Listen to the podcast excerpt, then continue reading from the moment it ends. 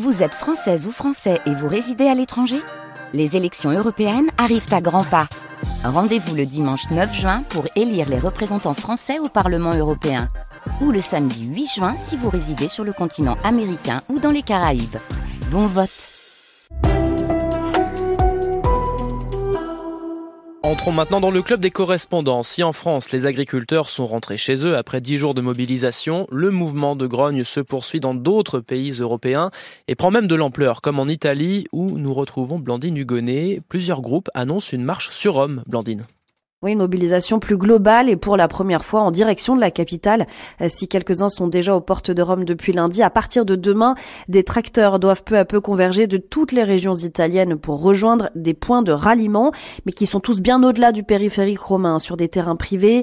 L'idée, c'est d'abord d'encercler Rome pour l'instant et pas question de barrer les routes. C'est en tout cas le mot d'ordre transmis sur les réseaux sociaux où on annonce 2000 engins en grande banlieue, 500 sur le périphérique de Rome vendredi et une manifestation manifestation dans les rues de la ville éternelle la semaine prochaine, mais à pied cette fois-ci, même si certains espèrent bien à terme pouvoir venir rouler en tracteur sur les forums romains et au pied du Colisée. Mais est-ce que la protestation est suivie en Italie? Bien pas vraiment, la mobilisation reste loin de l'ampleur de celle qu'on a vue en France ou en Allemagne. Il faut comprendre qu'en Italie, l'élan vient d'au moins deux groupes distincts et spontanés, sans coordination nationale, ni appui des principaux syndicats agricoles, soutenus par l'extrême droite de Matteo Salvini, mais qui se dit bien apolitique. Les tracteurs ont commencé les blocages il y a déjà deux semaines sur le territoire, mais toujours très localement et en ordre dispersé. Une mobilisation donc timide hein, dans la troisième puissance agricole européenne, mais qui veut en tout cas passer à une vitesse supérieure avec cette marche sur Rome lancée comme un ultimatum au gouvernement Meloni. Et qu'est-ce qu'il réclame? Alors il y a une kyrielle de revendications contre les politiques européennes et italiennes qui ne valorisent pas assez les produits et donc l'identité de l'Italie où le secteur est pourtant en péril, s'alarme l'éleveur toscan Salvatore Fais, l'un des leaders de cette protestation. On ne demande pas d'argent mais de résoudre les problèmes, les taxes trop lourdes, les prix de nos produits, les coûts de production, parce que depuis le début du Covid et la guerre en Ukraine, la spéculation nous frappe de plein fouet. On ne s'en sort plus, on va finir par abandonner nos fermes d'ici 2-3 ans. Alors pour l'instant, Giorgia Meloni n'a pas rencontré ces groupes paysans, mais assure être à leur côté. La dirigeante souverainiste leur a promis une hausse de 3 milliards d'euros du budget européen dédié à l'agriculture italienne et le maintien d'une ristourne fiscale pour les petites exploitations en espérant apaiser cette colère et peut-être même limiter l'ampleur de la marche sur Rome. Alors voilà pour l'Italie. En Espagne, la mobilisation commence à prendre de l'ampleur. Mathieu de Taillac, on vous retrouve à Madrid. Chez vous, les premières manifestations ont commencé hier. Ça a donné quoi? Oui, hier on assistait à une série de blocages sur des routes, des autoroutes, des accès à des villes ou euh, des infrastructures. il n'y a pas de décompte officiel parce que euh, les actions d'hier ne répondaient pas à des appels euh, structurés d'organisations agricoles établies, plutôt à des initiatives plus ou moins spontanées d'agriculteurs.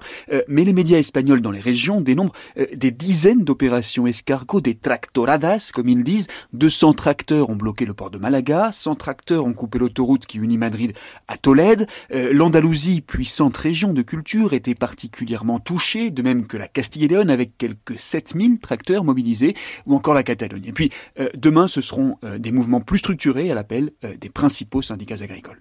Est-ce que les agriculteurs demandent la même chose qu'en France ou ils ont des problématiques spécifiques? Eh bien, les deux, mon général. Euh, j'ai posé la question à José María Castilla, représentant d'Asaja, euh, l'un des trois principaux syndicats agricoles espagnols. Il y a des plaintes qui sont communes. Les exigences de la PAC, la charge administrative, le fait de légiférer contre les agriculteurs. Mais il y a aussi des revendications espagnoles sur les infrastructures pour stocker l'eau, les hausses exagérées du SMIC ou l'incertitude sur les ristournes sur le gasoil. Du coup, les agriculteurs espagnols se font entendre à la fois à Bruxelles et à Madrid, où ils ont été reçus au ministère vendredi dernier. Alors, dernière question spécifique à l'Espagne. Mathieu, Gabriel Attal a parlé récemment de concurrence déloyale. Ségolène Royal s'en est pris à la filière bio et aux tomates espagnoles, sans oublier les camions renversés à la frontière. Comment les Espagnols voient-ils ces déclarations et ces actions? Alors la réponse, c'est de distinguer entre les politiques et euh, leurs petites phrases euh, que les agriculteurs espagnols condamnent avec fermeté, et d'autre part les agriculteurs français avec qui ils essaient d'arrondir les angles. José María Castilla. Il s'agit d'une stratégie de la classe politique pour diviser les agriculteurs, mais on n'est pas tombé dans le panneau. On a répondu en collaborant avec la FNSEA et avec l'organisation qui regroupe les syndicats agricoles européens. Quand on leur dit que ce sont bien des agriculteurs qui qui renversent les fraises ou les tomates à la frontière franco-espagnole.